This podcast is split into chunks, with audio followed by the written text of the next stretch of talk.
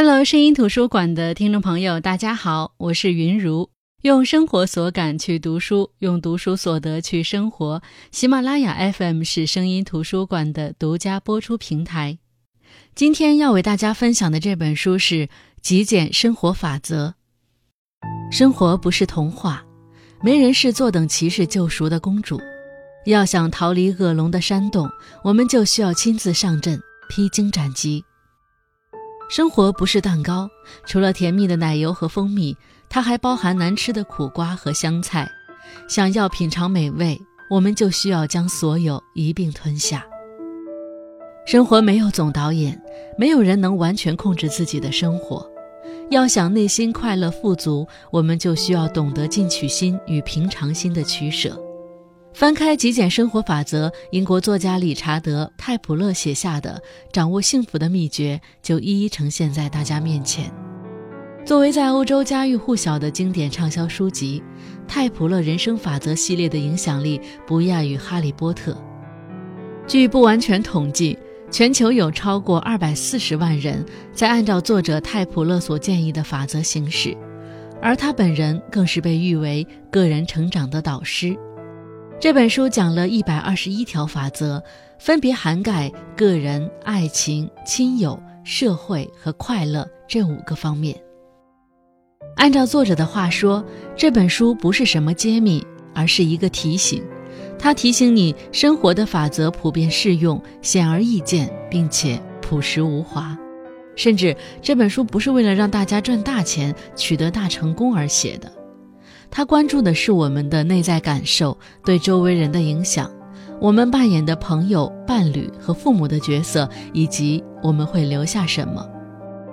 所以书里的法则大多看起来很基础，每个人都懂。但是如果不说出来，我们往往意识不到我们应该这么做。这也同样是这本书的主旨：想要生活简单快乐，就要回归到最基本的道理。那个人法则是本书的第一部分，也是最核心、最重要的部分。这是因为生活的核心是个人，也就是自己。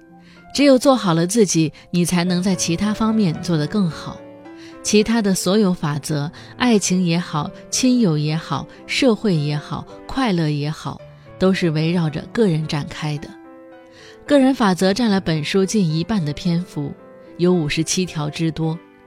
总体来说，这些法则可以总结为三点：第一，要接受自己，成为独立的人；第二，要活在当下，争取做好每一件事；第三，要相信自己的直觉，倾听内心，做自己的顾问。那我们来看一看关于这三点，作者都给出了怎样的法则。首先，第一点是关于我们每个人，我们每个人都是独立的个体。你是什么样子，你呈现给世界的就会是什么样子。伪装是不能保持一辈子的，无论是你的好还是不好，无论是你的优点还是缺点，这些都是现在的你。所以，我们首先要做到的就是学会接受自己，喜欢自己。为此，作者在这本书写道：“我们要做的是接受真实的自己。”你和我和所有人都一样，都是普通人。这意味着我们是一个复杂的个体，充满欲望、苦恼、罪过，偶尔狭隘、错误、坏脾气、粗鲁、叛逆、犹豫，甚至反复无常。这种复杂让人类变得如此奇妙，不用提升、改变、争取完美。恰恰相反，接受就好。要知道自己没有你想象的那么差，别人也没有你想的那么好。就是那些光鲜亮丽的明星，其实也都是包装过、有选择展示的结果。这很正常，毕竟我们在面对外人的时候，也是尽力的掩藏着自己的缺点。所以，缺点不可怕，可怕的是你都不敢面对它、克服它，只是把它藏着掖着，生怕被别人发现。当然，在客观看待自己缺点的同时，也要学会放大自己的优点，这会让你对自己的价值有更加客观的评判。那第二点是关于过去、现在和将来，不要停留在过去，不要活在将来，你应该好好的感受当下的点点滴滴，这些才是能够真正让你获得满足的源泉。过去无论发生什么，都已经过去了。对于已经过去的事情，我们是无能为力的。而关于未来，很多人可能会觉得，我现在过得不好，是因为我没有钱，是因为我没有对象。将来有了这些，我就会过得很好。当你把自己的幸福都寄托在未来的时候，其实你很难过得好。毕竟未来的事儿谁也说不准。所以，不要活在过去，也不要活在未来，就活在当下，把现在的每分每秒过好，你就能够快速的收获幸福。最后是关于人生的抉择，我们每个人都会面临各种各样的抉择。有些抉择很难，一念之间就是千差万别。这样的抉择影响的东西太多，以至于我们很难做出决定。作者的建议是：相信自己的直觉，倾听内心，做自己的顾问。也就是说，当你难以抉择的时候，不妨听听自己内心的声音。就像《爱情公寓》里的曾小贤说的那样，当面临一个两难的抉择时，其实你可以扔硬币来决定。这样做不是因为结果会多么正确，而是在硬币落下的瞬间，其实你已经有了决定。内心的声音会指引你走向适合自己的路，一旦选择了目标和方向，就应该坚定地走下去。当然，同时也要谨记，放弃并不可耻。如果全世界都在提醒我们方向错了，那就应该坦率地承认事实。然后换一条路。没有人样样精通，有时候必须要尝试才知道是否会成功。而有时候，也许我们的确不适合某个领域，在恰当的时候用恰当的方式放弃时，我们表现出来的不是软弱，而是刚毅。这就是第一篇个人法则。这些法则会帮助我们乐观地面对这个世界，并且安全成功地度过每一天。它会帮助我们减轻压力，形成正确的价值观，鼓励我们制定自己的标准，并确定努力的目标。第二篇是爱情法则。我们作为独立的个人，在这个世界上都需要爱和被爱，都希望从一段感情当中获得舒适和亲密感。但是我们往往却不知道怎样去表达自己的爱，接受别人的爱。那作者在这本书的这一部分当中，向我们展示了经营爱情的法则，教会我们如何收获更幸福的恋爱关系。他的核心观点是，在爱情关系当中，首先要能够互相尊重，保持中立，求同存异，留有空间；然后要学会倾听，并且行动，要能够率先道歉；最后要找到共同的目标，步调一致。那其中最重要的是能够相互尊重。作者说，要始终对另外一半保持礼貌和友好，真正关心对方的健康、利益、梦想、希望、工作量、兴趣和喜悦，同时也要尊重对方的隐私，给对方足够的空间，让他们做自己，而不是把对方变成自己想要的样子。你不妨也想一想，你是如何看待你的伴侣和你们之间的关系的？很多人常常会把礼貌和尊重留给别人，却把脾气和争吵留给自己最亲密的人。这也让我想到前段时间，Papi 酱在一个节目当中谈到了自己关于人生的排序，他把伴侣排在了父母和孩子前面。他认为伴侣是要携手走过人生的人，而父母只能陪你走人生的前一段路。节目播出后，很多网友都表示不同意，甚至骂 Papi 酱不孝顺。的确，在传统观念当中，父母和孩子是最为重要的，伴侣会被摆在次要的位置。但事实是，真正重要的会是那个陪你过一生一世的人。所以，保持尊重，尽可能的对伴侣好一点。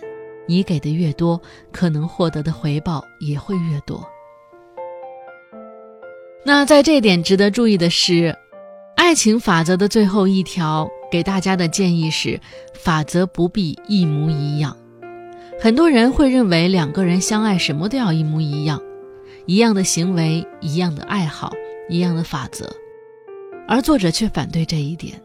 他说：“我们可以有不同的法则，最幸福、最成功、最牢固的爱情是双方都认为有必要保持法则的灵活，并且会做出相应的调整。